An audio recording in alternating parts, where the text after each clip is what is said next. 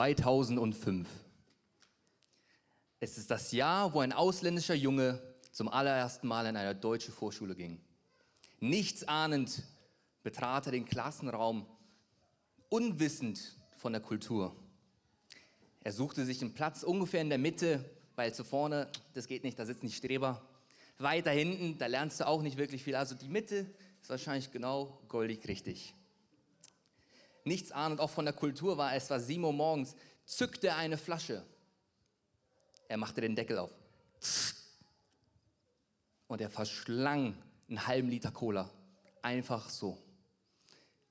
Die Leute drehten sich zu ihm um und sagten, was geht denn bei dir ab? Was diese Geschichte zu bedeuten hat, erzähle ich euch gleich. Wollen wir erstmal beten. Jesus, ich danke dir, dass du lebendig bist und heute unter uns bist. Ich danke dir, dass dein Name heute noch Kraft hat. Ich danke dir, dass du heute so zahlreich die Leute in dein Haus gerufen hast, um sie zu bauen, sie frei zu machen.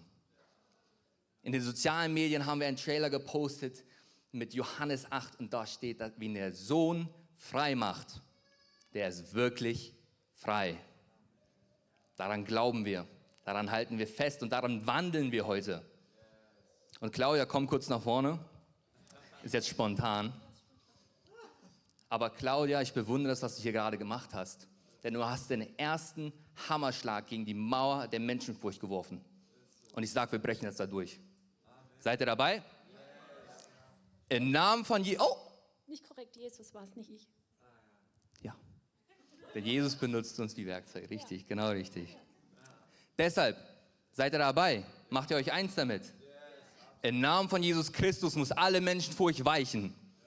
Alle bösen Geister müssen fliehen. Es ist Königsgebiet des Himmels. Jesus ist unser König, der ist heute hier und er macht dich frei. Wandle drin. Amen. Amen. Amen. Danke dir, Claudia.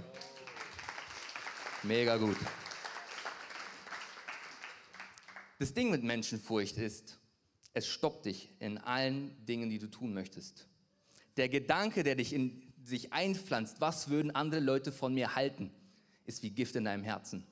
Es stoppt dich in der vollen Kraft des Evangeliums zu laufen. Juckt es dich noch, was andere Leute über dich denken? Oder ist deine Identität in Christus? könntest du dich einfach im Worship hinlegen. Würde es dir was ausmachen? Wäre es vielleicht Zeit für dich, einfach mal auf die Knie zu gehen? Wäre es Zeit für dich mal zu tanzen? Weißt du was? Jesus sagt mir, ich soll tanzen, ich tanze kurz.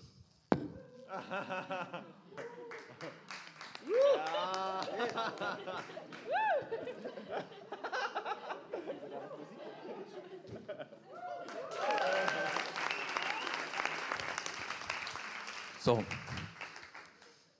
Jetzt ist aus der Puste, ja? Aber ich durfte in meinem letzten halben Jahr weiter Theologie studieren. Ich bin jetzt in meinem vierten Jahr. Wow. Danke, Jesus. Und ich durfte eine theologische Arbeit verfassen über die Dreieinigkeit, im Englischen Trinity.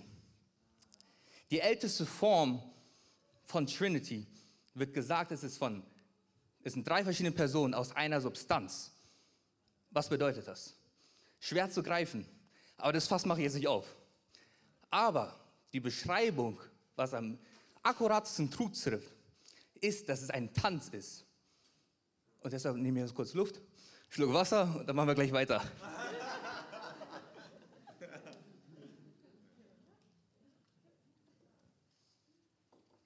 Danke, Jesus.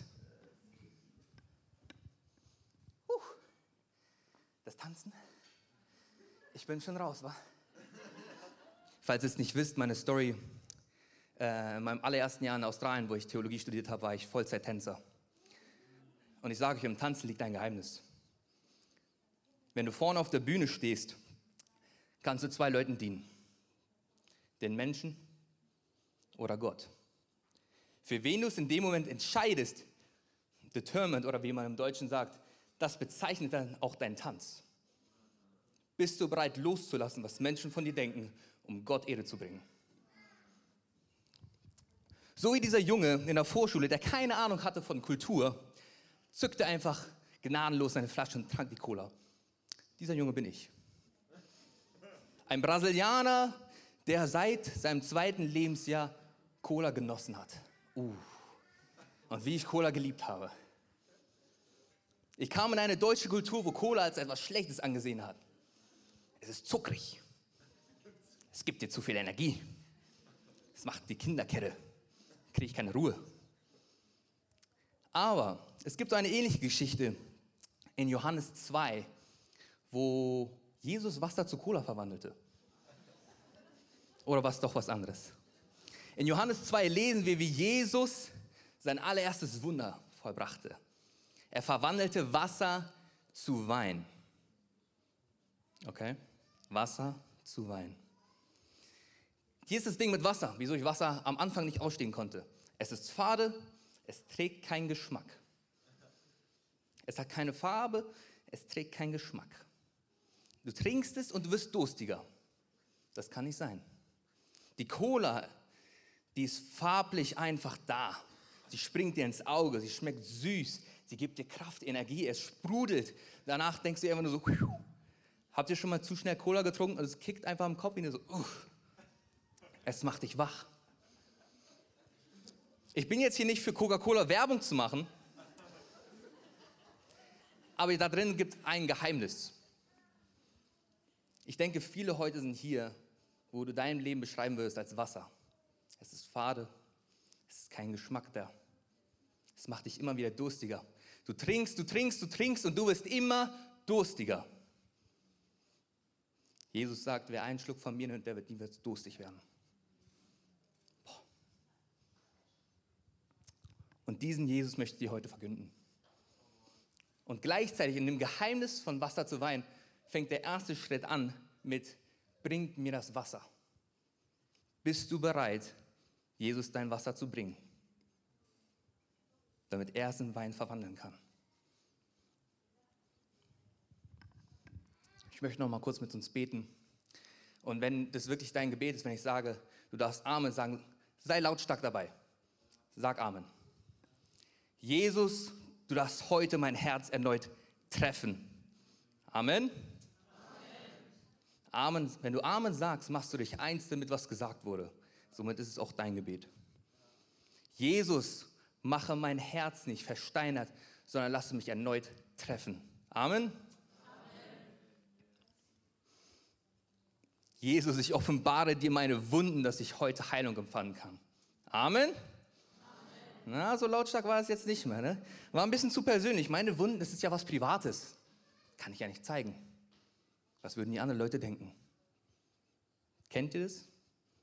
Wenn ich meine Wunden zeigen würde, das ist Schwachheit. Die Leute würden mich als kleiner empfinden. Jesus hat seine Wunden offen gezeigt. Er ging zu seinen Jüngern und hat gesagt, berühre meine Wunden. Siehe, ich bin es. Johannes Hartl hat letzte Woche, vorletzte Woche gesagt in der Schweiz, die Wunde ist das schnellste Ziel oder schnell, der schnellste Weg zum Herzen, weil dort merkst du, wo das Blut pocht. Und Jesus will heute in diese Wunde rein, um dein Herz zu heilen. Wasser zu Wein. Wisst ihr was? Ich denke, um zu wissen, wie Wasser zu Wein funktioniert, klar, es ist ein Wunder vielleicht. Aber heute habe ich euch drei Wege mitgebracht, wie ihr selber Wein machen könnt. Kein Witz.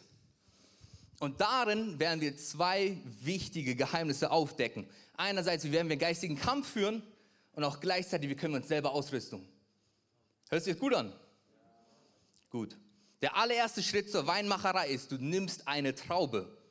Und diese Traube ist entscheidend für den Geschmack des Weines. Woher die Traube kommt, bestimmt den Geschmack. Okay? Deine Herkunft bestimmt den Geschmack deiner Früchte, die du in deinem Leben trägst. Und nun hast du die Wahl. Nehme ich meine erdliche Herkunft an oder sag, weißt du, meine Herkunft, die ist nicht von hier. Das Königreich Gottes bestimmt, wie meine Früchte schmecken sollen. Jetzt reflektieren wir mal kurz. Du läufst durch die Straßen, es ist ein Alltag, die Kinder sind vielleicht stressig, jemand nimmt dir die Vorfahrt. Wie schmecken deine Früchte? Was kommt raus? Kommt Wut raus, kommt Neid raus, kommt Ärger raus, Ungeduld. Wie behandelst du deine Mitmenschen? Wie behandelst du deine Church-Kumpels und Friends? Deine Family? Wie behandelst du deine Kinder?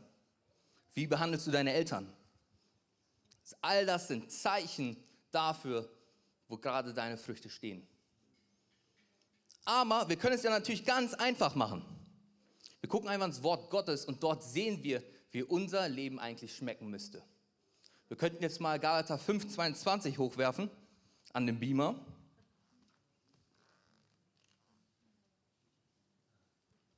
Wer lesen kann, soll es lesen.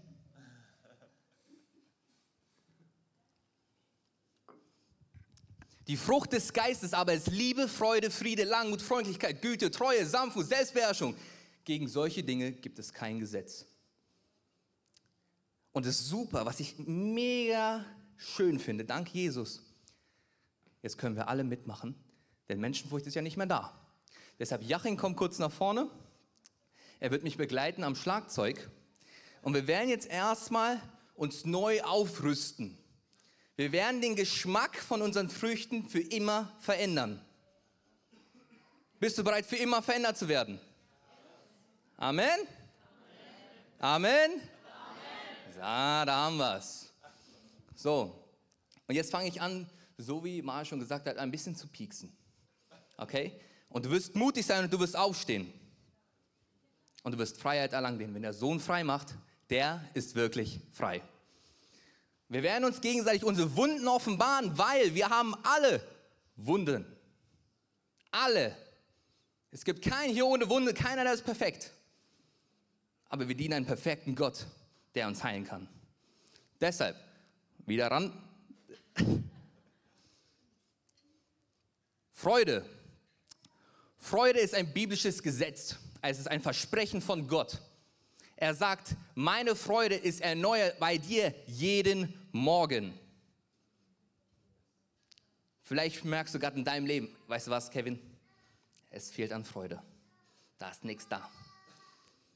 Ich gehe gerade durch eine Kummerphase. Vielleicht hast du auch gerade jemanden verloren, der nah bei dir ist. Vielleicht ist Schule einfach gerade, nimmt dir jede Freude raus. Aber das wollen wir ändern. Deshalb steh auf, wenn du Freude möchtest.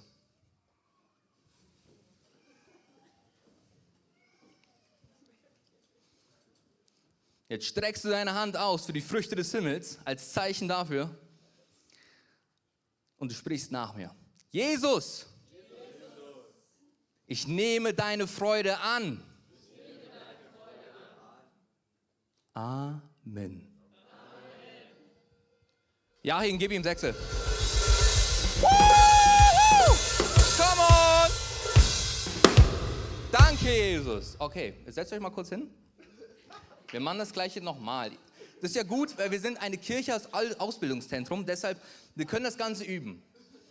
Jetzt gehen wir mal eine ganz leichte theologische Nachfolge. Ne? Ich mache das mal sehr, sehr einfach. Und als Theologe, ich muss ja alles mal begründen, was ich sage. Begründung Nummer eins oder These Nummer eins. Der Himmel ist nicht leise. Okay? These Nummer zwei. Im Himmel gibt es Musik.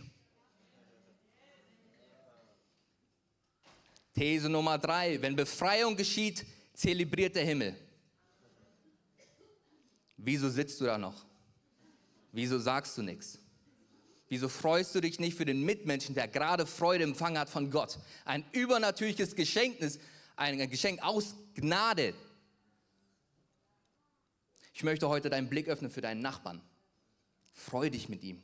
Sei mit ihm zusammen, ringe mit ihm. Schau dich mal um. Schau dich mal um. Wir alle sind auf dem Pfad des Gerechten auf dem Weg zu Jesus. Und da müssen wir uns einander zelebrieren, wir müssen einander stark halten. Aber zum Glück sind wir noch beim ersten Schritt, wo wir uns erstmal selber auftanken. Ne? Schön Individualismus, ich, ich, ich, ich und mein Jesus. Und genau da machen wir weiter. Friede. Du hast Sorgen in deinem Leben. Sorge ist ein sehr wildes Symptom, weil es stellt nämlich eine andere These dar. Sorge kommt dann, wenn du nicht auf Gott vertraust. Ein Vater beschenkt seine Kinder mit all das, was sie brauchen. Wir lesen auch im Alten Testament, Hiob 44, wenn ich mich jetzt nicht irre, oder 42. Gott spricht, wenn ich den Raben füttern kann und dafür sorge, dass er jeden Tag was zu essen bekommt, wie viel mehr versorge ich dich? Frieden ist auch gleichzeitig eine Person, die bei dir ist, und das ist Jesus. Jesus ist der Frieden. Wenn du Frieden hast, bist du mit einer Sicherheit, dass Gott bei dir ist. Wenn du gerade sagst, ey, mir mangelt es an Frieden, steh auf.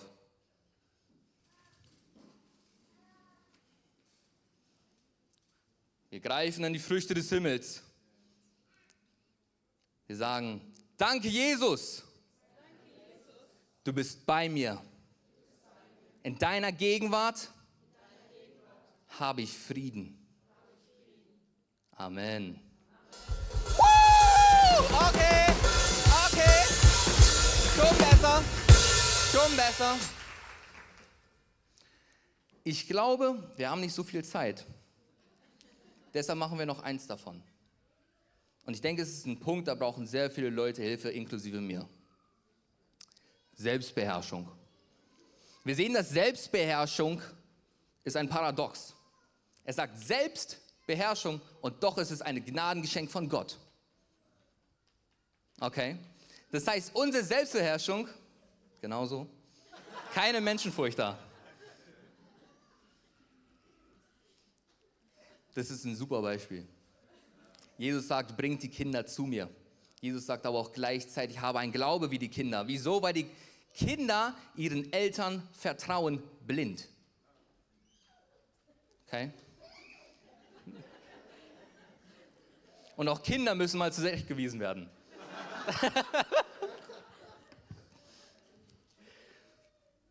ich mache das Fasten auf jeden Fall nicht auf.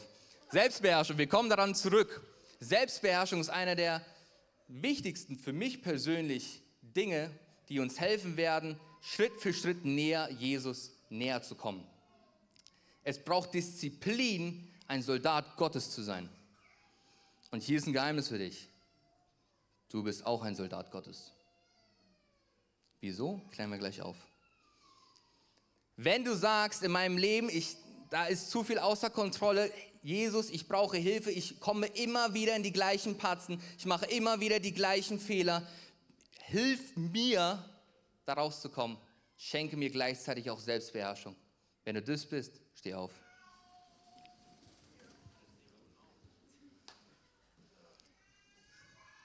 Jesus, ich danke, dass du meine Stärke bist.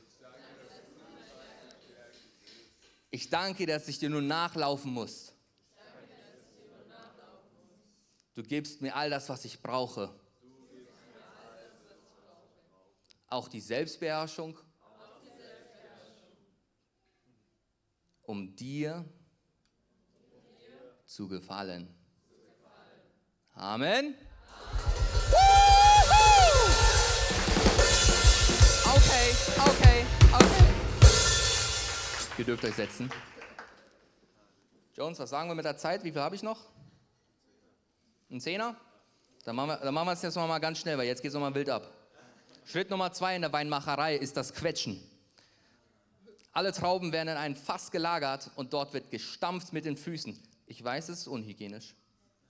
Ich gehe davon aus, im alten Israel haben sich die Füße gewaschen. Ja, Jesus war das beste Beispiel. Ihm wurde auch die Füße gewaschen und er hat auch den Jüngern die Füße gewaschen. Ja? Also, das, die, die Trauben wurden gestampft und sie wurden zerquetscht. Und wir haben es gerade eben schon vorher gehört. Wenn Druck auf dein Leben kommt, wird die wahre Essenz von deinem Charakter gezeigt, wen du glaubst. Gedanken können von drei verschiedenen Sources, deutsches Wort, Herkünfte, danke dir, Jones, dein Blick hat einfach alles gesagt, kommen. Der Teufel, Menschen, du selbst, ja? oder Gott, und nun hast du eine Entscheidung, wen du vertraust. Es wird an dich hineingetragen oder rangetragen und du hast jetzt eine Entscheidung zu sagen, was du glaubst. Wir können jetzt mal Hebräer 1, Vers 11 machen. Was ist Glaube? Es ist aber der Glaube eine feste Zuversicht auf das, was man hofft, eine Überzeugung von Tatsachen, die man nicht sieht. Tatsachen, die wir nicht sehen. Was haben wir gerade gemacht? Siehst du Freude in deinem Leben? Nein. Hast du sie trotzdem gerade empfangen? Ja. Es ist der Glaube. Es ist eine Zuversicht, ein Vertrauen. Kann ich dir sagen, im Vertrauen, da ist keine Unsicherheit.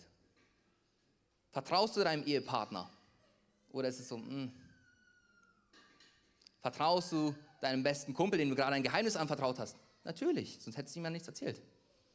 Und genauso vertrauen wir darauf, dass wenn Gott etwas spricht, ist es wahr und es wird Frucht nehmen in unserem Leben. So. Quetschen, Druck, die Essenz, die Frucht kommt raus. Und da ist ein wichtiger Punkt. Das heißt, im Quetschen stehen wir in einem Kampf des Glaubens. Wir können jetzt mal Epheser 6 raufhauen.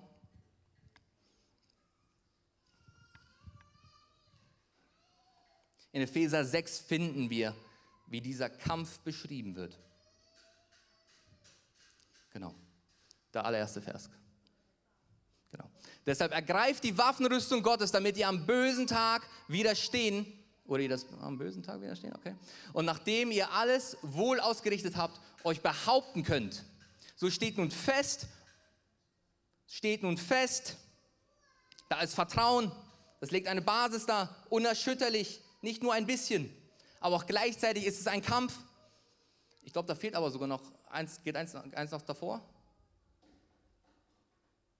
Genau das. Zieht die ganze Waffenrüstung Gottes an, damit ihr standhaft halten könnt gegenüber die listigen Kunstgriffen des Teufels. Denn unser Kampf richtet sich nicht gegen Fleisch und Blut, sondern gegen die Herrschaften, gegen die Gewalten, gegen die Weltbeherrscher der Finsternis dieser Weltzeit, gegen die geistlichen Mächte der Bosheit in den himmlischen Regionen. Gegen wen kämpfst du? Ist es nur ein Gedanke in dir oder wurde es an dich hineingetragen? Ist es, was Leute über dich ausgesprochen haben oder ist es die Wahrheit des Himmels? Du musst glauben, Glauben musst du. Ihr guckt mich alle so schockiert an, als ob es das erste Mal ist, dass die Bibel liest. Das steht da drin. Und deshalb sagt es auch in Jose 1,9, musst du nicht zeigen, sei stark und mutig. Stark und mutig ist die Grundvoraussetzung für einen Kampf. Jose wurde danach in einen Kampf geschickt. Hab keine Angst, da wurde auch gesagt. Perfekte Liebe treibt alle Angst aus. Wenn du Angst in deinem Leben hast, hast du die Liebe des Vaters nicht verstanden. Uh. I. So. Kampf gegen die geistlichen Welten, der Druck, der kommt auf dein Leben. Wen glaubst du? Jetzt gehen wir mal bis zum Schluss von Epheser. Klar, wir könnten jetzt die Waffenrüstung Gottes anziehen, aber wir haben keine Zeit. Zweimal durchtappen. Eins davor. Genau.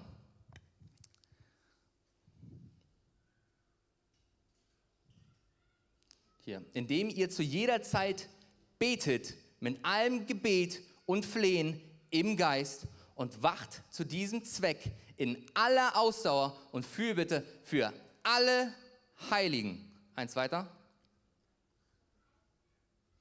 Und auch für mich, damit ich das Wort gegeben werde, so oft ich in meinen Mund auftue, freimütig das Geheimnis des Evangeliums bekannt zu machen, dass ich ein Botschafter bin in Ketten, damit ich aber darin freimütig rede, wie ich reden soll. Ich weiß nicht, ob ihr es gemerkt habt in, diesem, in diesen Versen, da steht nicht Kampf oder da steht nicht Kämpfe alleine.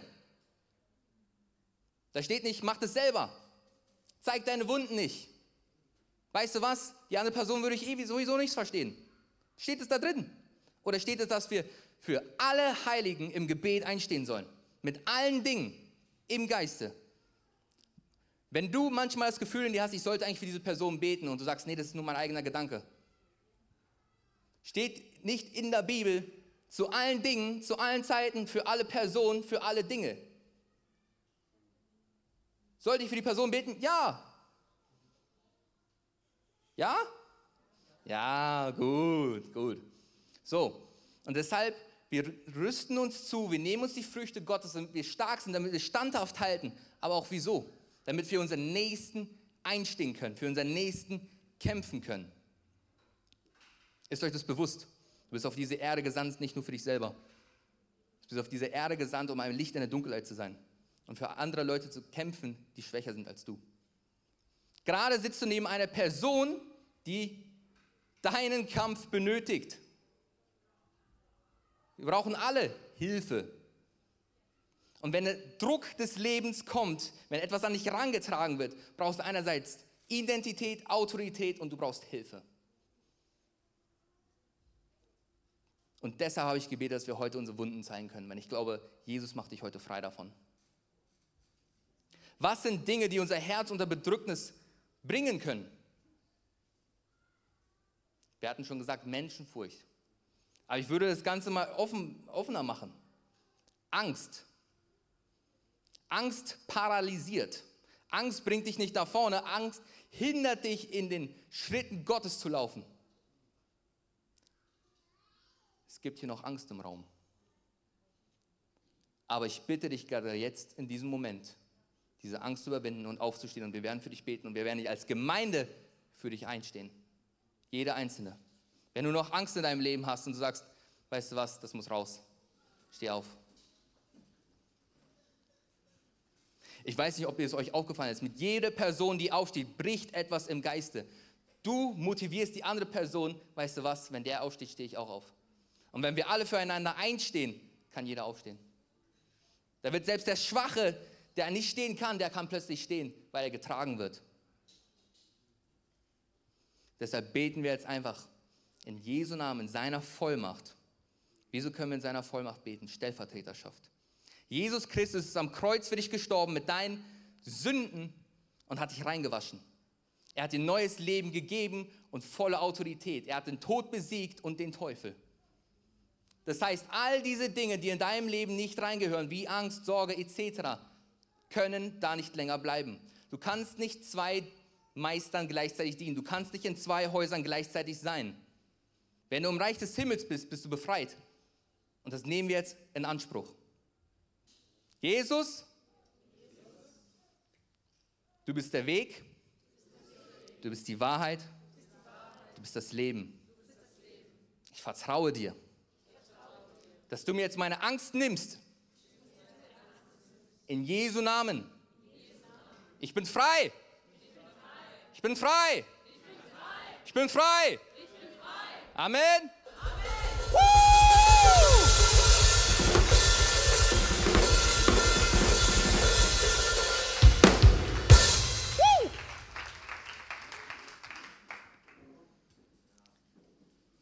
Jones, zeitlich.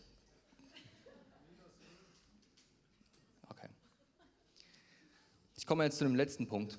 Wir könnten noch so weitermachen, aber ich hoffe, das war nur ein Vorgeschmack dafür, was du eigentlich jeden Tag machen solltest. Ist es dir bewusst? Dir ist aufgetragen, jeden Tag für jemand anderen einzustehen und gleichzeitig deine Identität zu holen. Jeden Tag, keine Ausnahme. Der letzte Punkt in der Weinmacherei ist, du machst Hefe in den Wein oder jetzt in den Traubensaft und du vergräbst es in der Erde tief unten, dort wo es kühl ist. Damals hatten sie keine Kühlschränke. Fun Fact. Und dort in der Tiefe kann dann der Wein reifen. Der Wein kann dann Form annehmen. Bist du bereit, dein ganzes Leben lang zu sehen und nicht die Ernte zu sehen? Wir stehen im Gebet ein und wir hoffen und wir beten und wir vertrauen darauf und wir beten vielleicht für deine Kinder, die nicht christlich sind. Du betest ein Leben lang für deinen Freund, der nicht Christ ist. Du betest ein Leben lang für deinen Ehepartner, der nicht christlich ist. Und du siehst, du siehst, du siehst und du siehst keine Frucht.